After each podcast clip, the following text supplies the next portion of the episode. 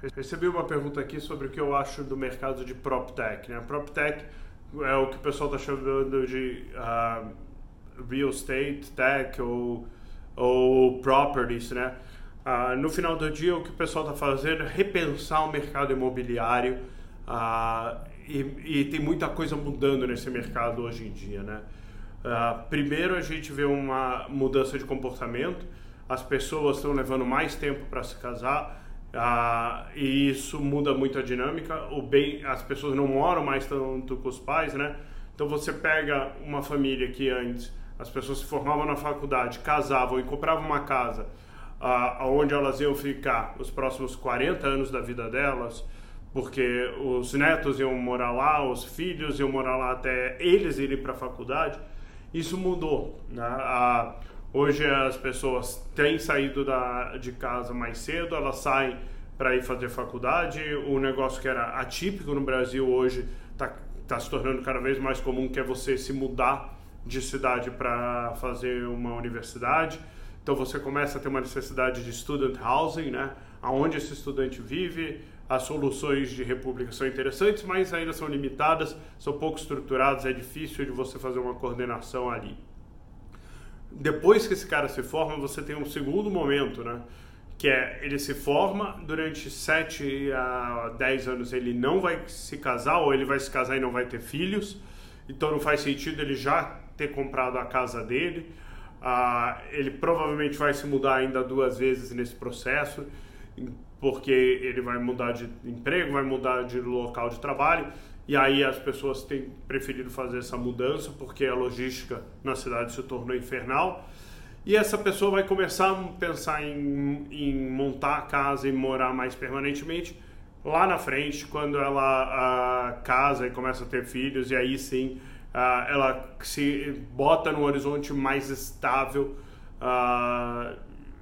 de mudança, porque aí os filhos começam a ir para a escola, você, você começa a criar entraves que a pessoa se torna mais fixa naquele local onde ela está morando. Né? Ah, e isso é uma mudança muito grande, né? Você pensar, os nossos pais, os nossos pais se casaram e compraram uma casa porque os empregos eram de longo prazo, né? Ninguém se mudava muito. Ah, as pessoas não tinham tanto problema de locomoção dentro das cidades, então elas poderiam ficar com a casa e mudar de emprego se fosse necessário. E os meus pais planejaram a casa para a gente morar lá até depois da faculdade. Então a gente está falando de horizonte de 25 anos pós o nascimento dos filhos, né? Que nasciam com 25 anos. Então entre 25 e 50 o cara ficava basicamente na mesma casa, né? Hoje isso não é realidade.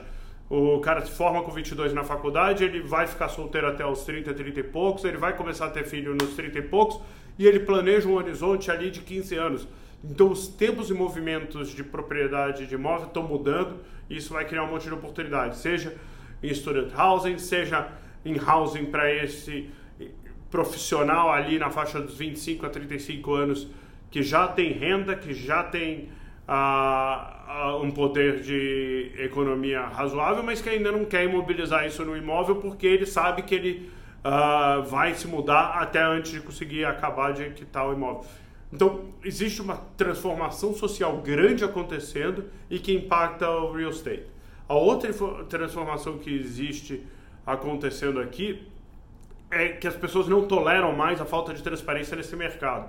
É a transação mais complexa que você vai fazer na sua vida, é uma transação, uh, é a maior delas, e uh, aonde falta muita informação. As, as informações não são transparentes, ninguém sabe quanto o imóvel vale, ninguém sabe uh, qual, quais essas margens de negociação. Então, trazer um pouco mais de visualização disso, transformar essas informações em coisas mais transparentes é uma grande oportunidade. Você vai aumentar a liquidez no mercado.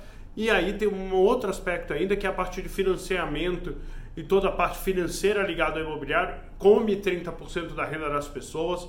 É, um, é normalmente a maior linha de custo que ela tem e as inovações financeiras aí são muito pequenas, muito limitadas.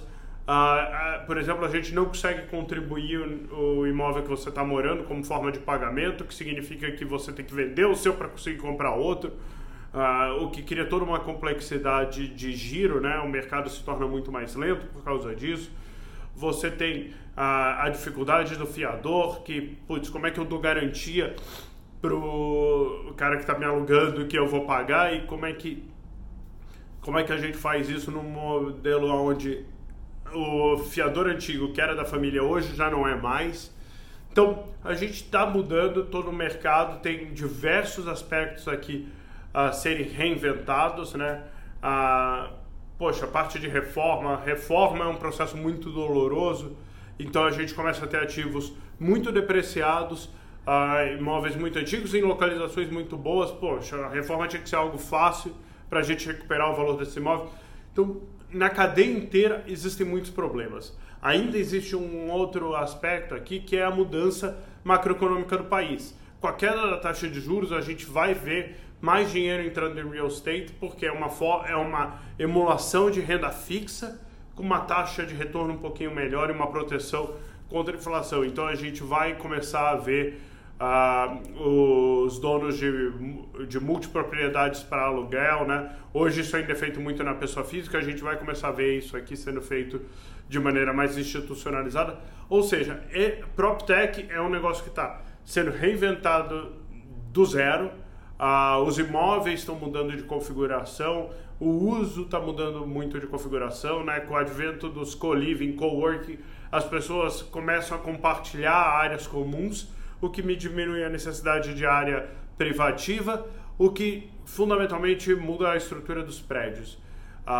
E isso a gente está falando só da parte de real estate, ainda tem toda uma parte de Construtech aqui que está sendo reinventada. Essa é a única indústria, única indústria talvez seja um exagero, mas ela é uma indústria que há 10 anos vê decréscimo de produtividade.